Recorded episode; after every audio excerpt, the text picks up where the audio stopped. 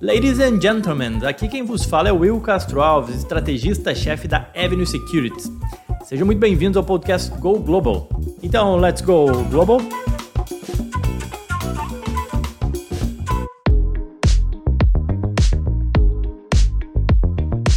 O que os resultados dos bancos nos dizem sobre a economia americana? Né? Muito tem sido comentado né, o fato da economia americana caminhar para uma recessão. É algo que, se a gente julgar pelo noticiário econômico, parece já estar tá dado, né? Parece que a gente já vive uma recessão. E, inclusive, alguns comentam né, da possibilidade do, do próximo divulgação de PIB vir negativo ou não. Tem uma pesquisa recente do Deutsche Bank que mostra que 88% dos investidores institucionais veem uma recessão acontecendo aqui nos Estados Unidos ainda em 2022 ou 2023, tá? E o S&P, essa queda que a gente tem visto no ano, né, é, ainda que não na semana passada, mas é, nos indica que o mercado já pode ter feito sua aposta né, de uma recessão. Enfim, o mercado sempre antecipa muita coisa. Mas o que, que as empresas, nos, é, nos resultados que elas vêm divulgando né, ao longo desses últimos é, dias, o que, que elas nos dizem? Né?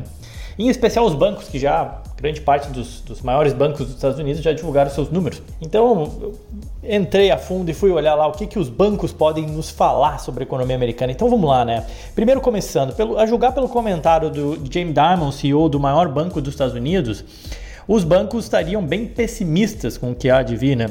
Ele falou que a economia continua crescendo, tanto no mercado de trabalho quanto nos gastos de consumo, é, tudo isso permanece saudável, mas tem muito risco geopolítico, tem inflação, tem a confiança do consumidor que veio caindo, incerteza sobre taxas de juros é, e aperto monetário é, combinada com a guerra da Ucrânia, enfim, ele ressaltou todos os riscos, chamou atenção e trouxe uma visão bem negativa. Só que o olhar, é, assim, quando a gente olha os resultados dos bancos, né, é, é, bem verdade que houve uma redução de lucro frente ao segundo trimestre de 2021, que foi um, um trimestre bastante forte, mas ainda assim, essa, essa, visão, essa visão tão negativa do Jamie Dimon, ela não conversa tão bem assim com os resultados pelo menos do que eu observei nos resultados dos bancos aqui da economia americana. E aqui cabe um parêntese, né? Por que, que é importante olhar os resultados dos bancos?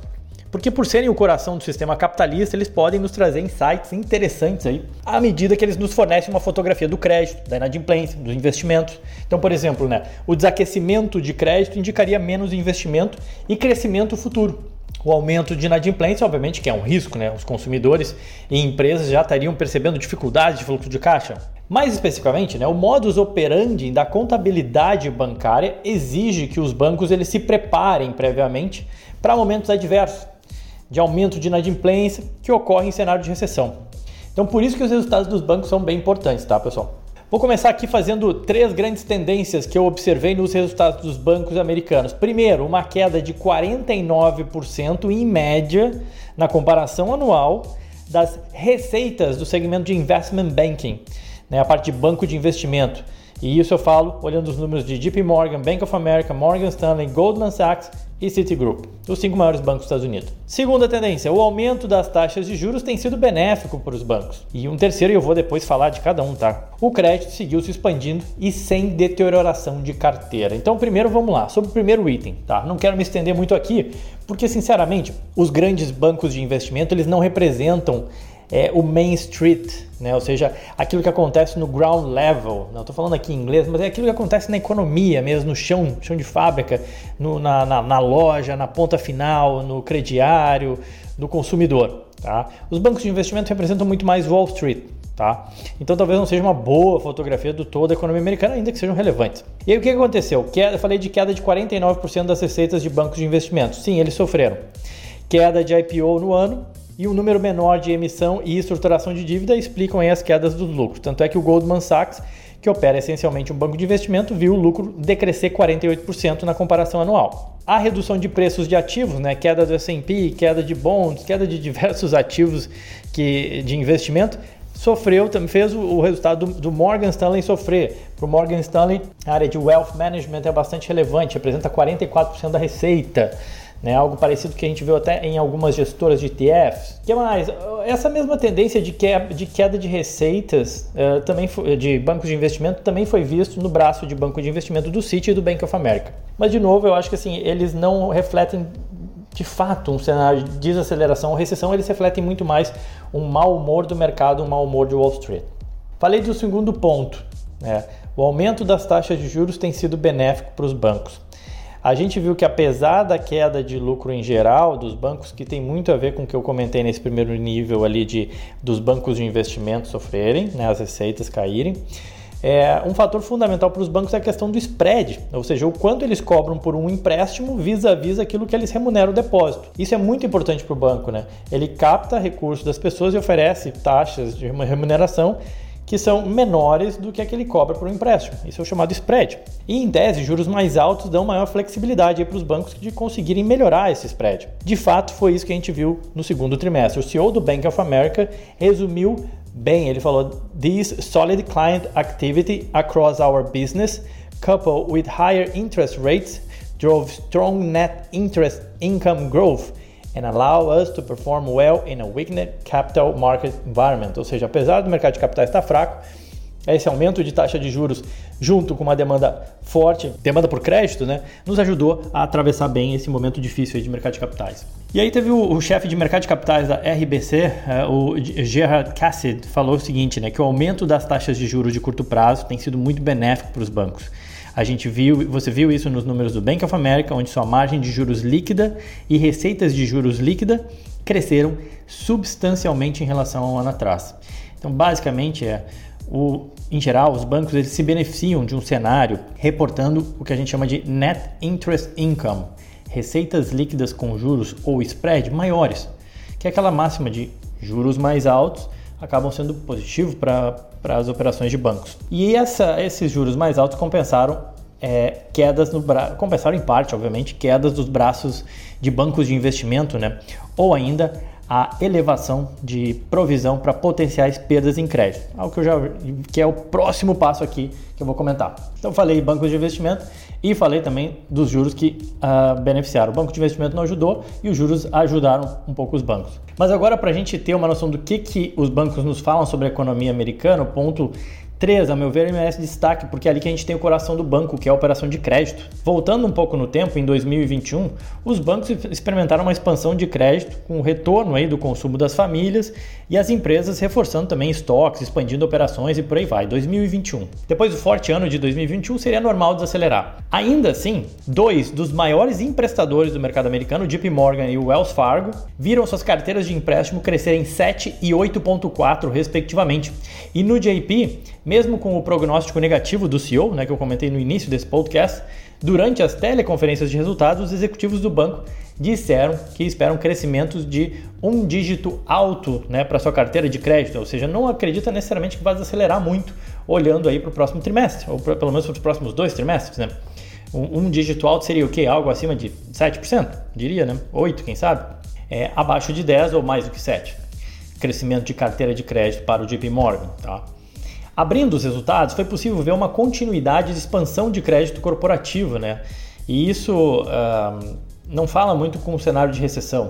Talvez com o mercado de capitais mais nervoso, é verdade, as empresas retornaram aos bancos como uma forma de levantar funding para suas operações. Uh, o JP Morgan, por exemplo, viu 6% de crescimento em empréstimos corporativos e industriais. O Citi viu um pouco menos, mas também viu crescimento, 3%. E a CEO do banco, a Jenny Fraser, falou que é o seguinte, que, ele tá, que ela está vendo um, um, crescimento aí de empréstimos para os clientes que estão menos inclinados a, a, buscar esse financiamento nos mercados de capitais. Né? Então os caras voltaram para o banco. É, mas de fato foi o consumo e o consumidor que ajudaram a roda girar. Se por um lado a gente já vê sinais de, já viu sinais de queda de empréstimos hipotecários, é verdade. Quando você abre lá a carteira do, de, de crédito dos bancos, já deu para ver isso o aumento das, por conta do aumento das taxas de juros aqui nos Estados Unidos. É, por outro lado, os empréstimos com cartão de crédito aumentaram, eu diria que bastante, tá? Segundo o JP Morgan Wells Fargo, salto aí de 17%. O Citi deu um destaque para os ganhos de cartão de crédito, que dentre os clientes de varejo aumentou aí 11% na comparação anual. E no Bank of America, os gastos com cartão é, o crescimento dos gastos com cartão foram da ordem de 10% e a carteira total de empréstimos ao consumidor cresceu 8%. Então, em linhas gerais, a gente pode dizer que a gente viu uma continuidade da expansão de crédito. O crédito seguiu fluindo na economia, até que mesmo com as taxas mais altas, que a gente já tem visto aqui no mercado americano. E aí é normal que com mais créditos aumentem-se as provisões. Então, se você vê o highlight lá do resultado, saiu o resultado, ah, o JP Morgan aumentou mais as provisões para para devedores duvidosos, enfim, para possíveis defaults ou problemas de crédito, é normal porque houve uma expansão da carteira, então o banco tem que provisionar. O JP Morgan provisionou 428 milhões de dólares, o Bank of America 523, o Wells Fargo 580 e o Citi 424.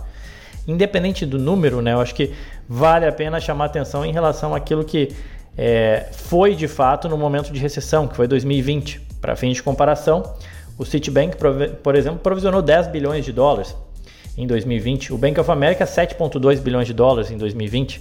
Né? Então a gente está falando de montantes bem menores comparativamente àquilo que foi 2020. E de novo, né, esse aumento ele é normal, ele reflete o crescimento da carteira que por regulação você tem que é, fazer algumas provisões. O que mais? A inadimplência também seguiu relativamente comportada. Né? No Citi, os empréstimos com atrasos até se reduziram, saindo de 3,09 no segundo trimestre de 2021 para 2,6 é, nesse trimestre. É, ainda que, obviamente, tenha tido algum leve aumento ali frente ao primeiro trimestre de 2022, mas na comparação anual decaiu até, ou seja, melhorou a qualidade de, e menos inadimplência, pelo menos no Citi. No Bank, Amer Bank of America também não se viu aumento de inadimplência, com o banco escrevendo, inclusive, no seu report de resultados, que a inadimplência de dívidas está num inadimplência de dívidas de cartão de crédito permanece próxima às mínimas de vários anos. Então, na parte de crédito, houve expansão de crédito sem aumento de inadimplência ainda e os bancos provisionaram um pouco mais, mas muito mais pelo aumento de crédito né, que eles fizeram. Olhando para frente, nem tudo são flores e obviamente existem algumas preocupações. O CFO do Morgan Stanley ele pontuou, que o, pontuou o seguinte, né? A gente até agora não viu nenhum grande problema relacionado à saúde do consumo ou do consumidor. A qualidade de crédito ela ainda está muito boa, Provavelmente ela deve se deteriorar em algum momento do ano, mas ela ainda está muito boa. O CEO do Bank of America finalizou, inclusive, o call com os analistas dizendo ser importante conversar sobre a possibilidade de recessão e os seus impactos, mas que ele não viu desaceleração relevante ainda na base de clientes e respondendo uma pergunta, inclusive, acerca do tamanho do provisionamento né, que o Bank of America fez, ele disse que nos cenários do, que o banco traça, eles incorporam a possibilidade de aumento de desemprego e tudo mais, mas que mesmo assim ele se sente bem confortável com o provisionamento que eles fizeram até agora. O Wells Fargo comentou no seu release de resultado que acredita sim que as perdas com empréstimos e operações de crédito devem aumentar, dado que estão em patamares incrivelmente baixos, palavra do Wells Fargo, tá?